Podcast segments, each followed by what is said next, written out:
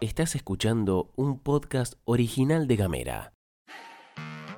Hoy es lunes 21 de febrero y estamos felices, felices, felices de reencontrarnos con vos. Y acá en esta pastillita del bien te contamos que están pasando cosas. Sigue adelante la tensa, o no tan tensa, negociación salarial. El gobierno confirmó la creación de la Empresa Nacional de Alimentos. Corriente se prende fuego y no alcanzan las manos para pagarlo. Flor Vaso y Gastón Lodos te cuentan las noticias en 10 minutos o menos. desde Ushuaia y Río Grande. Para toda la Esto es La Pastilla de Gamera.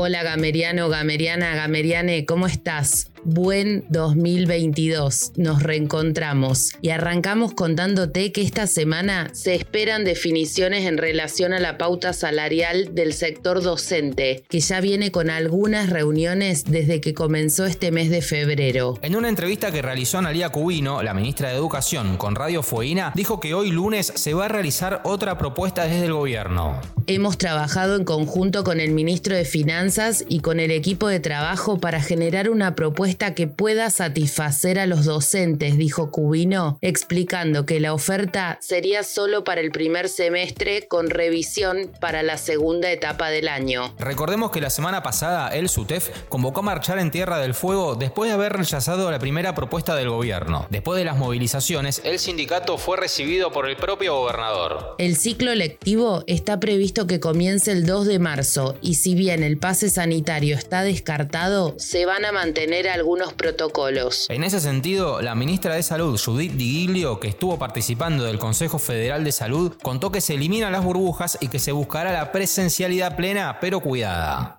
Vamos a una tranqui y cultural, porque entre el 19 y el 26 de marzo, para que vayas agendando, empieza en Ushuaia el Encuentro de Muralistas 2022, que este año tendrá como temática el 40 aniversario de la gesta de Malvinas. ¿Y por qué te lo contamos con tanta anticipación? Porque desde la municipalidad anunciaron que se encuentran en búsqueda de muros, principal insumo necesario para un encuentro de muralistas. De esta forma, se está convocando a vecines de los barrios Malvinas, Bahía Golondrina, Los Fueguinos y San Salvador a participar de esta actividad prestando sus paredes, sus muros. Quienes estén interesados podrán comunicarse al 436-333. Sí, es un fijo. Interno 1618.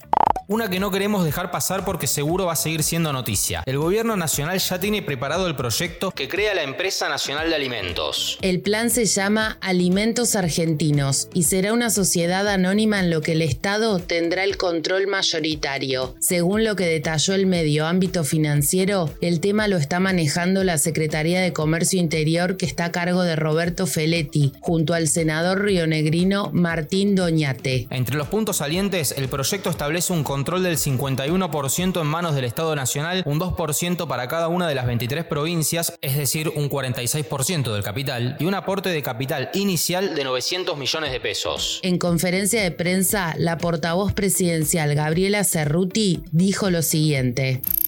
Muchos de nosotros este, compramos a las diferentes cooperativas, a la, a la unión de, trabajadores, a las, a las diferentes este, productores que llegan directamente de las quintas, hacer de esto un tema más masivo para que esas verduras y hortalizas lleguen de manera más, más barata, más económica a los diferentes hogares. Y sin duda el gobierno está empeñado en ver de qué manera puede ayudar a los pequeños y medianos productores para que así como en, Misiones este, implementamos que los pequeños y medianos productores de hierba puedan acceder a más tierra y a mejor, mejor tecnología para plantar también. Esto es necesario hacerlo, como se hace en muchos países del mundo con los pequeños y medianos productores de hortalizas y verduras, que son los precios que estacionalmente más inciden en la inflación. En el último informe de la inflación publicado por el INDEC, los alimentos en la Argentina subieron en el mes de enero 4,9%. Explícamela.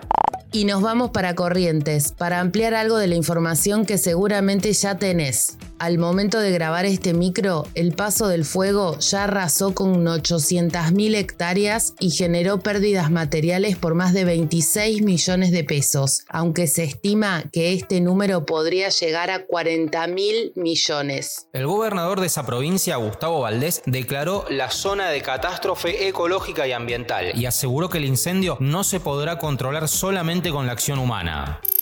Que realmente es desesperante. Si no hay lluvia, no creo que haya este, una, una, solución para, este tipo de casos. Al contrario, vamos a estar profundizando en estos, en estos momentos, como entró el fuego a, Bosques del Plata, que es una gran plantación eh, que, tenemos en el, en el, norte de la provincia de Corrientes, que está causando estragos realmente multimillonarios. Mientras tanto, y después de un principio de conflicto político por ciertas demoras por parte del Ministerio de Ambiente a cargo de Juan Cabandier, Corrientes recibió ayuda de Nación y de otras provincias por un monto aproximado de 500 millones de pesos. Además, el gobernador Valdés anunció que se reunió con el embajador de Estados Unidos, Mark Stanley, para recibir ayuda de la US Embassy.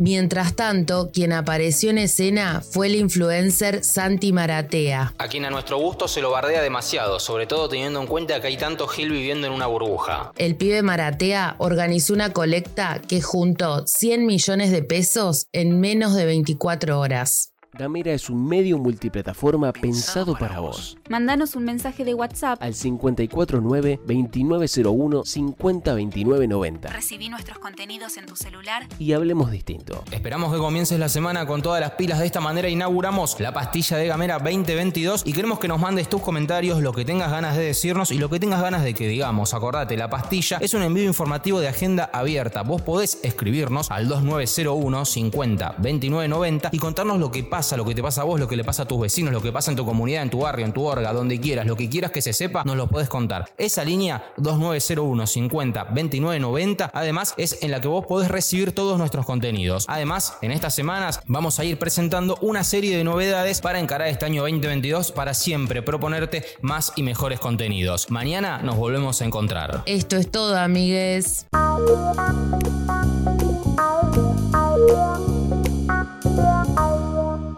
Estás escuchando un podcast original de Gamera.